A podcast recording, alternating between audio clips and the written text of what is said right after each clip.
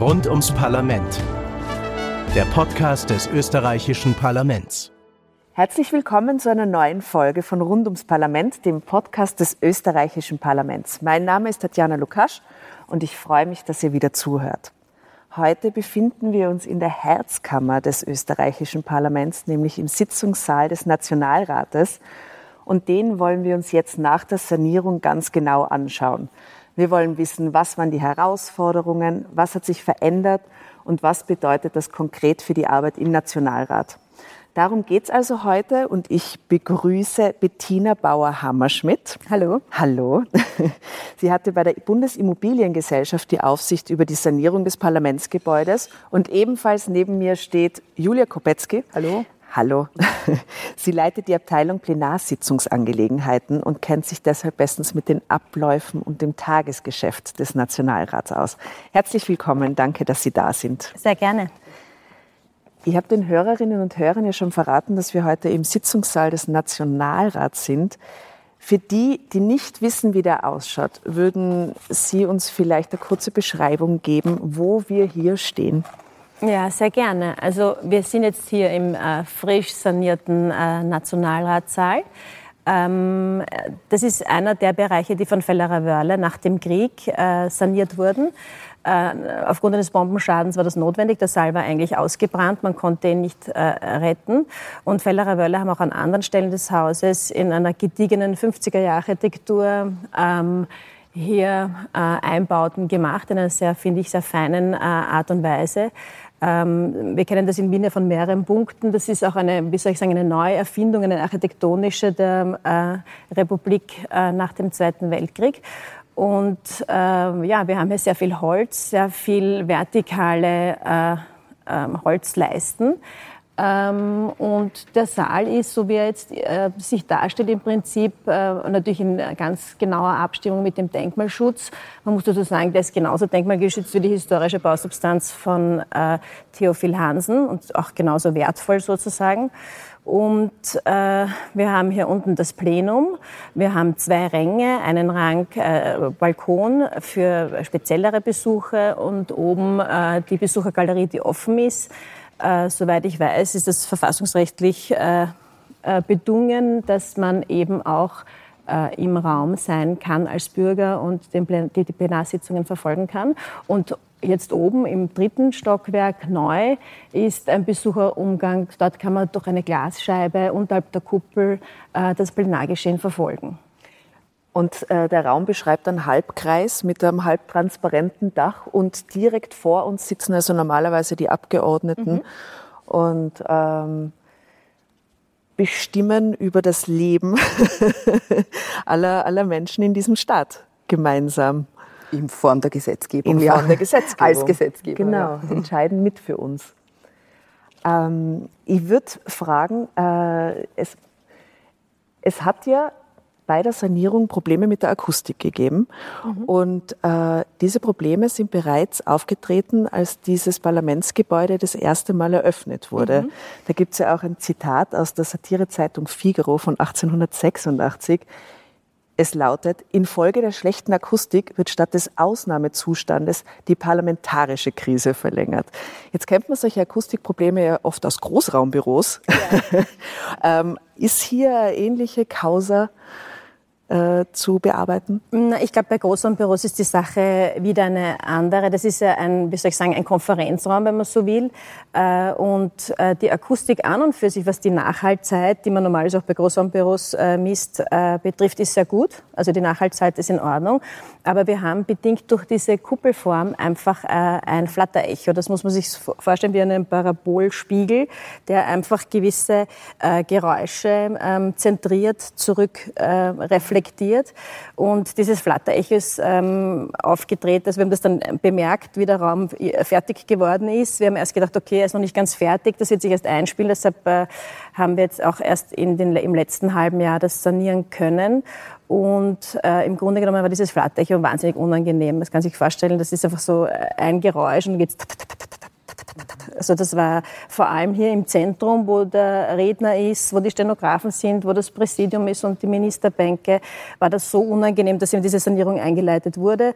Was haben wir gemacht? Wir haben den Boden komplett in diesem Bereich ausgetauscht gegen einen, der ganz, ganz stark absorbiert mhm. und haben dann getestet und dann haben wir aber gesagt, da gehört noch mehr und haben ein bereits dann zu diesem Zeitpunkt geplantes äh, Dach so eine Maßnahme am Dach, ein Deckensegel, ein sehr zartes, äh, angebracht, damit auch oben äh, ein Teil dieses Flatterechos absorbiert wird. Und ich glaube, jetzt ist, wir haben jetzt keine Tonanlage an und ich glaube, die Akustik ist jetzt äh, absolut in Ordnung.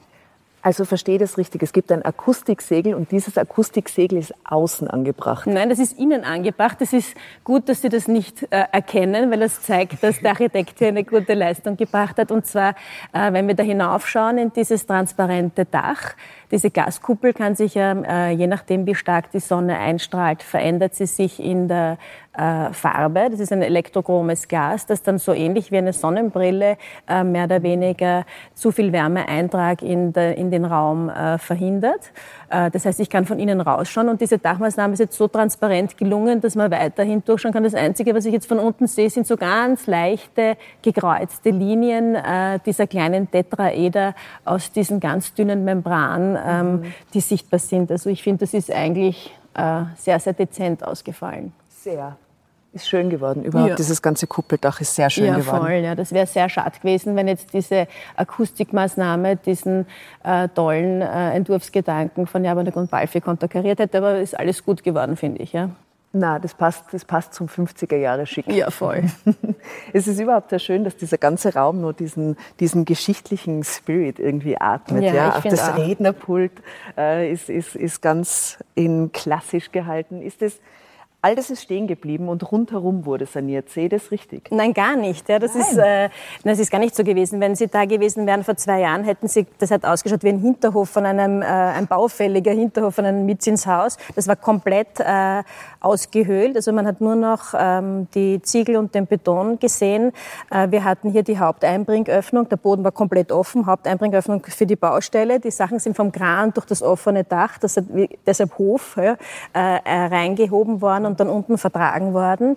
Äh, und alle Materialien wurden vorher vorsichtig ähm, abgenommen, genau durchkartiert, das heißt nummeriert, auf Lager gelegt, dann gereinigt und wieder zurück äh, transportiert. Das heißt, äh, im Prinzip alle Oberflächen aus den 50ern sind wieder dort, wo sie waren. Sie sind alle angepasst worden.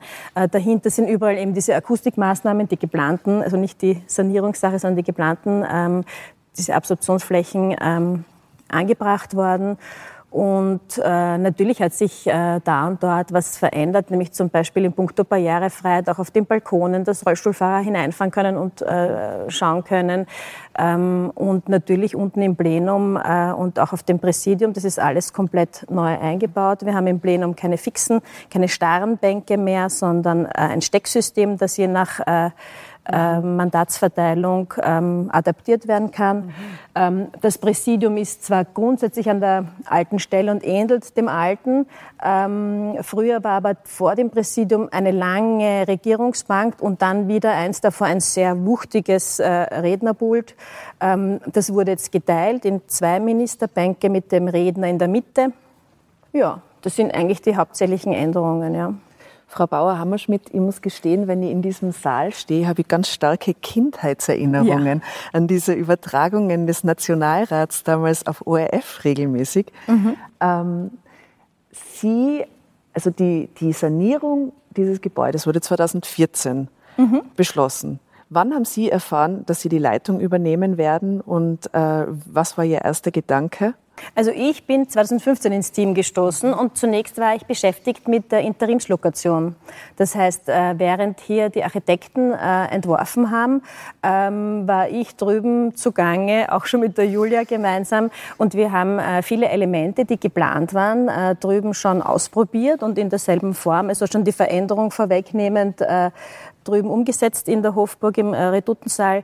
Ich war auch beschäftigt damit, diese drei äh, Pavillons äh, zu konzipieren und hinzubauen. Und wie das fertig war und ich, wie ich natürlich das, das, ganze Team auch der Parlamentssektion schon kannte, ähm, bin ich dann zu BIC gewechselt, äh, um mit dem Wissen von dieser Interimslokation hier auch mitzumachen bei der Planungskoordination. Und ich habe mich vor allem auch mit der Denkmalpflege stark auseinandergesetzt. Und was war die größte Herausforderung hier bei der Sanierung? Hier im Saal? Ja, oder wenn es eine größere Herausforderung draußen gegeben hat, hören wir von der auch gern. Ja? Naja, die grundsätzliche Herausforderung bei dem Gebäude ist die schiere Menge. Ja? Es sind einfach Quadratmeter um Quadratmeter an äh, veränderten Flächen, an sehr, Flächen, die man auch sehr behutsam angreifen muss, wenn man sie adaptieren möchte. Äh, sehr viele Spezialthemen, einfach die zu lösen sind. Wenn ich jetzt über den Saal nachdenke, ähm, war das vor allem für die örtliche Bauaufsicht eine Herausforderung, äh, was ich eben auch vorgemeint habe mit dieser Einbringöffnung. Also das Haus hatte nicht so viele Zugänge, wo ich große Träger etc. Mhm. Äh, auch Schutt wieder hinaus, Träger hinein, Schutt hinaus äh, heben kann. Ähm, in dem Saal alles wieder genau so aussehen zu lassen, wie es vorher war, dem Denkmalschutz Rechnung zu tragen, gleichzeitig aber viele neue Innovationen, Technik, und äh, Verbesserungen ähm, hineinzubekommen. Und dass das Ganze jetzt so harmonisch ausschaut, äh, finde ich, ist wirklich da, war eine Herausforderung für die Planer und war auch eine äh, Leistung in der Ausführung. Ja. Es waren also intensive Jahre, höre ich daraus. Ja, schon. ähm, weil also Interviews immer ein bisschen äh, intensiv und teilweise äh, herausfordernd sind, würden wir das gern ganz kurz unterbrechen und drei Fragen an Sie beide stellen, mhm. auf das wir kurz erfahren, ähm, wie Sie ticken, ja. wenn das in Ordnung ist. Ich würde vielleicht mit Ihnen anfangen. Ihre äh, Lieblingsjahreszeit, Frühling oder Herbst? Herbst. Und warum? Ganz kurze Antwort. Ich weiß nicht, der Herbst ist bunter und irgendwie ist man dann vom Sommer noch so voller Energie. Ich finde auch für mich ist der Herbst oder Jahresbeginn eigentlich noch vielleicht noch von der Schulzeit geprägt oder von jetzt der Schulzeit der Kinder. Ähm, ja, es ist einfach der Herbst, ja. Ähm, Kompromiss oder beste Lösung? Also ich bin immer für die beste Lösung und äh, ich finde immer, man sollte die beste Lösung im Sinne der Qualität und auch der nachhaltigen Qualität äh, verfolgen. Ich habe aber auch gelernt hier im Haus, in der Arbeit im Parlament, dass, äh, wo Kompromisse sehr wichtig sind, dass man Kompromisse machen muss und dass im besten Fall der Kompromiss dann auch die beste Lösung bringt. Und wo fängt für Sie Demokratie an? Huh, Demokratie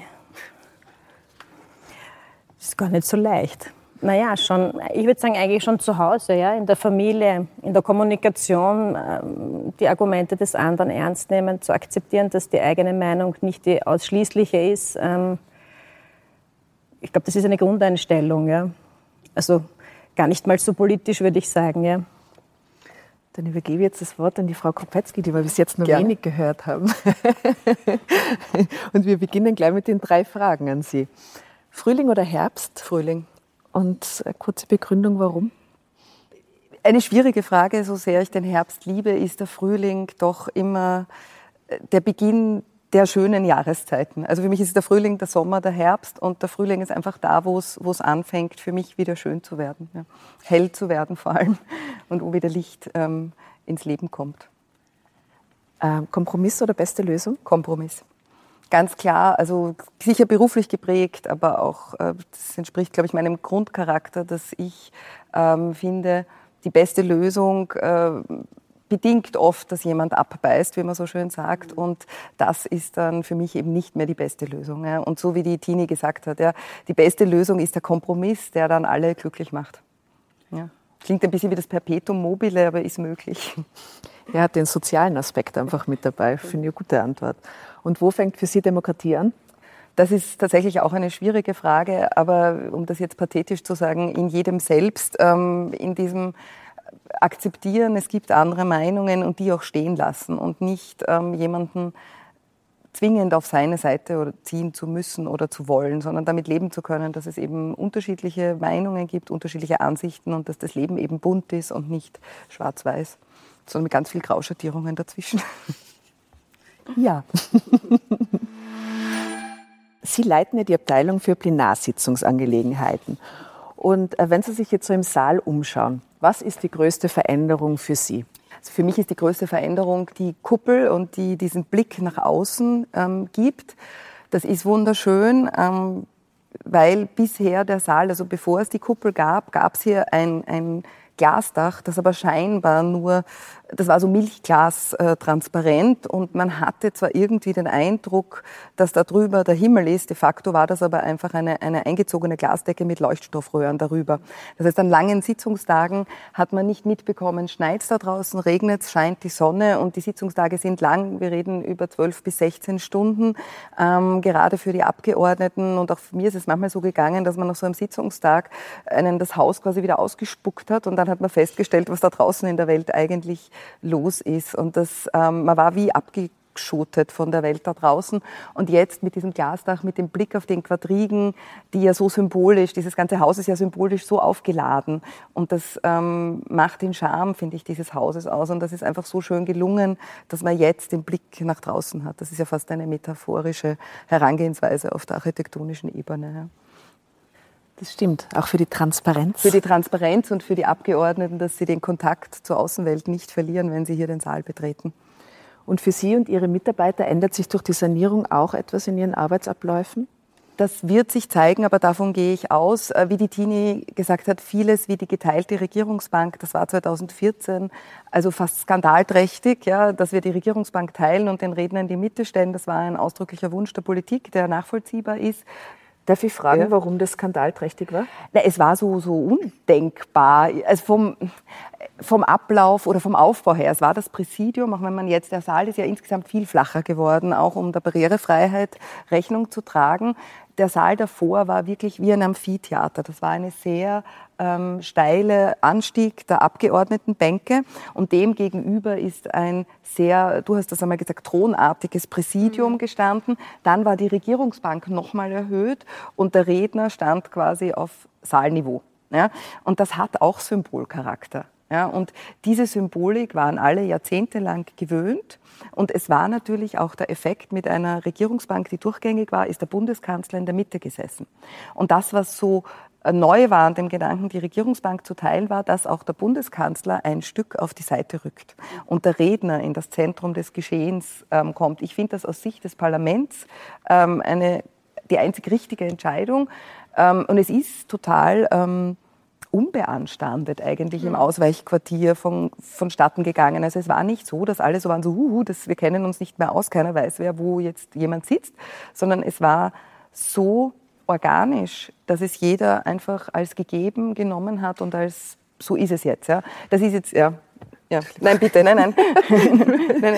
Es gab also eine, eine Umgewöhnungsphase quasi durch das Ausweichquartier, wo sich alle mal dran gewöhnen konnten und jetzt, wo sie wieder zurückkommen, ist es äh, Normalzustand. So ist es, ja. Das war ja der Gedanke, die, das war die Idee dahinter. Ja. Wir probieren alles aus im Ausweichquartier und vieles ist dann schon die Norm, dass man nicht diesen Effekt hat, wir kommen jetzt in ein total saniertes Haus, das viele Neuerungen hat ähm, und dann ist noch einmal alles neu im Sitzungssaal rundherum, sondern vieles ist gewohnt und, und fällt nicht mehr auf als neu. Und somit kann man die anderen Neuerungen, glaube ich, besser verarbeiten. Ja.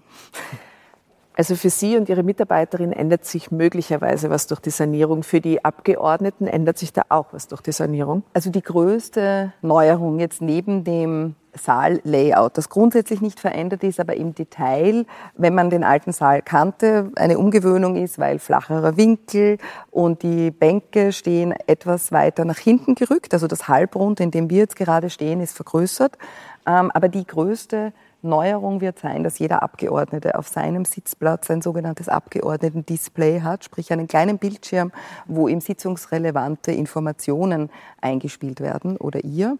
Was ist das zum Beispiel? Zum Beispiel die Rednerliste. Es ist ja so, dass die Redner sich in der Früh für den Sitzungstag werden sie eingemeldet und das ist aber keine statische Rednerliste. Die ist vielen Veränderungen im Laufe eines Sitzungstages unterworfen. Jemand meldet sich noch ein, jemand meldet sich ab, jemand verlängert seine Redezeit, verkürzt sie. Und ähm, diese Information und werden unter anderem die Abgeordneten vor der Nase abrufbar haben das ist bis jetzt so, dass sie von ihren Clubmitarbeitern versorgt werden mit ausgedruckten Rednerlisten und da mitschauen können oder am Handy oder am Laptop, aber nicht direkt am Platz. Ja. Und das wird, ähm, das bietet auch Möglichkeit für andere Neuerungen, die schon angedacht sind. Wir verteilen ja nach wie vor sehr viele Zettel im Saal. Das ist geschäftsordnungstechnisch bedingt. Ähm, die Geschäftsordnung würde aber Spielraum geben für eine elektronische Verteilung. Und das ist angedacht. Da möchte man aber auch von Seiten der Politik einmal den neuen Saal beziehen und sich hier einfühlen und dann die nächsten Schritte gehen. Aber das sind äh, tatsächlich Verfahrensänderungen, die wahrscheinlich stattfinden werden und ähm, auf die wir uns sehr freuen, weil es doch das, den parlamentarischen Prozess ein bisschen ähm, ins, ja, ins nächste Jahrhundert bringt. Ja. Jahrtausend. Jahrhundert, Jahrtausend oder immerhin in dieses Jahrzehnt. In, in, dieses Jahrzehnt zumindest mal. Das dauert ja noch etwas an. Ja. Das stimmt. Und es, äh, ich stelle mir vor, das könnte eine gute Zeitersparnis sein, wenn nicht immer alle Zettel ausgeteilt. Auch das Rascheln vom akustischen her, glaube ich, ist ganz praktisch, wenn das möglicherweise also über Tablets gemacht wird. Die Zeitersparnis ist es sicher nicht, weil unsere Abläufe, wir haben ja einen parlamentarischen Prozess hier, der sehr spontan ist und wo bis in letzte Minute sehr viel möglich ist. Darum beneiden uns oft andere Parlamente. Ähm, man kann bis zur Abstimmung den Gesetzesentwurf noch ändern. Das ist tatsächlich bis in letzte Sekunde und unsere Prozesse sind darauf abgestellt, das zu gewährleisten leisten. Was es bringt, ist eine Papierersparnis. Ja? Und was es bringt, ist ähm, eine, ja, eben dieses Zettelrascheln. Aber ich habe immer die Rückmeldung von Abgeordneten. Es interessiert ja nicht jeden Abgeordneten alles. Was ganz klar ist, weil ja jeder seine Spezialgebiete hat und jede Abgeordnete. Und sie kriegen aber trotzdem alle dasselbe Material zur Verfügung gestellt. Das heißt, manche bekommen Dinge, die jetzt für sie nicht relevant sind. Und das ist die Ersparnis. Also wir haben das. Ähm, was die üblichen parlamentarischen Materialien, Regierungsvorlagen und so weiter, die wurden bis 2015 im Papier verteilt und auch teilweise in Kuverts mit der Post verschickt. Mhm. Das haben wir damals umgestellt. Das war eine große Verwaltungsreform quasi. Ähm, und äh, im Vorfeld schon äh, 15 Jahre zuvor wurden da einige Schritte gesetzt, die in letzter Konsequenz dazu geführt haben, dass die Staatsdruckerei tatsächlich massiv Posten abgebaut hat. Weil ganz viele Verhandlungsgegenstände bei uns von der Staatsdruckerei vervielfältigt wurden für das Parlament und das war dann nicht mehr notwendig. Die Staatsdruckerei hat sich eine andere Arbeit gefunden, also sie gibt es ja noch immer zum Glück. Aber das sind tatsächlich, ähm, also solche Veränderungen, das ist ein bisschen wie ein, wie ein Mobile. Ja? Man stößt einen Ast des Mobiles an und man kann gar nicht gleich voraussehen, wo sich das überall bewegt. Aber ich finde, Bewegung ist immer gut ja? und Weiterentwicklung ist immer gut. Ja? Also wir werden sehen, ob wir da jetzt die nächsten Schritte gehen. Ich glaube schon. Es, äh, wenn, wenn, wenn die Verfahrensordnung es zulässt. Und die, und die Entscheidung der Politik. Also viel ist bei uns natürlich, weil ja die Abgeordneten hier arbeiten müssen. Und wir sind die Serviceeinrichtung. Und die müssen ihre Arbeit so tun können, dass sie das Gefühl haben, sie machen sie gut und sie sind gut vorbereitet. Deswegen ist diese letzte Entscheidung liegt immer bei der Politik über solche Dinge. Jetzt findet ja bald diese erste Sitzung statt, eine quasi eine Probesitzung. Mhm. Mhm. ähm, mich interessiert zuerst, wer wird bei dieser Probesitzung äh, die Abgeordneten spielen oder kommen tatsächlich Abgeordnete?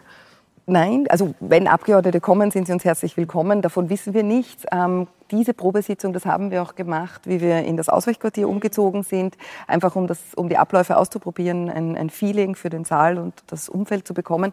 Ähm, es werden Mitarbeiter des Hauses, ähm, Abgeordnete spielen und ähm, Mitarbeiter der Ressorts, die wir diesmal eingeladen haben, ähm, weil wir einfach sehr viele Probestellungen und Probe, die Probesitzung des Nationalrates und Probestellungen laufen diesmal parallel aufgrund der Zeitschienen, die so sind, wie sie sind.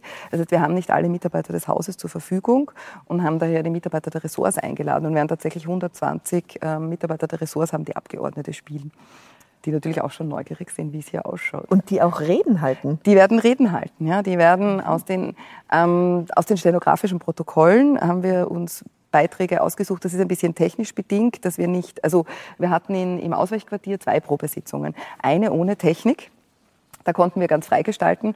Die war etwas humoristischer gestaltet. Da sind wir weggegangen von politischen Beiträgen. Und die zweite, und das ist die, die wir jetzt hier auch äh, wieder machen, ist mit allem technischen Equipment. Und dann sind wir gebunden an echte Abgeordnetennamen. Und dann können wir denen natürlich nicht humoristische Redebeiträge in den Mund legen, sondern wir nehmen Beiträge, die diese Abgeordneten tatsächlich mal so gesagt haben. Mhm. Eine literarische Lesung. ja, es wird auch ganz, also wir werden auch eine namentliche Abstimmung ausprobieren. Wir werden äh, den vierten Präsidenten wählen, um eine Wahl hier auszuprobieren, weil das natürlich äh, Abläufe sind, die ein bisschen ähm, speziell sind und die, die geprobt werden wollen. Spielst du dich selber? Ich spiele mich selber wieder mal. Ja, ich bin wieder mal fantasielos und unkreativ. Ich auch. Bist du auch du selbst? Ja. gut. Braucht es keine große Verkleidung? Sehr gut. Ich habe gehört, dass es ein paar Diskussionen um die Stenografen und ihre Sitzplätze gibt. Wollen wir da vielleicht kurz hingehen, um uns Ja. das anzuschauen? Ja. Also jetzt im Moment stehen hier ähm, zwei Tische, äh, quasi links und rechts schräg vor dem Rednerpult. Ähm, das sind traditionell, also wenn ich es ganz traditionell mache, sind die Stenografen zentral vorm Rednerpult gesessen. Hier und auch noch zu Beginn im Ausweichquartier. Dann kam Corona. Das ist ein spezieller Faktor, den niemand einberechnen konnte. Und mit Corona und den, und den notwendigen Abständen sind die Stenografen temporär auf das Präsidium gewandert. Um einfach und weg vom Redner, weil die ganz nah am Redner dran saßen. Ähm, diese Position war immer eine technische Gegebenheit, weil die Stenografen bei uns, die schreiben ja nicht die Wortmeldungen mit, die ins Mikrofon gesagt werden, weil die werden natürlich aufgezeichnet und von dort abgetippt, sondern die Stenografen, die im Saal sind, schreiben Dinge mit wie Zwischenrufe, Applaus, jemand hält ein Schild hoch. Ja? Und Dafür brauchen Sie eine zentrale Position im Saal, um alle Zwischenrufe, die von allen ähm, Ecken sozusagen kommen, gut hören zu können und zuordnen zu können. Und das peppt ja auch das stenografische Protokoll ein bisschen auf und erfüllt das mit Leben und gibt einen besseren Einblick, wie so eine Diskussion wirklich abgelaufen ist. Ja. Darf ich ganz kurz für unsere jungen Zuhörerinnen und Zuhörer fragen, die werden sich denken, Stenografen. Sie haben jetzt schon ein bisschen erklärt, was Stenografen so tun und äh, den äh, älteren Zuhörerinnen und Zuhörern ist es wohl bewusst, aber vielleicht so 16-, 20-Jährige wissen gar nicht, was die Aufgabe eines Stenografen ist.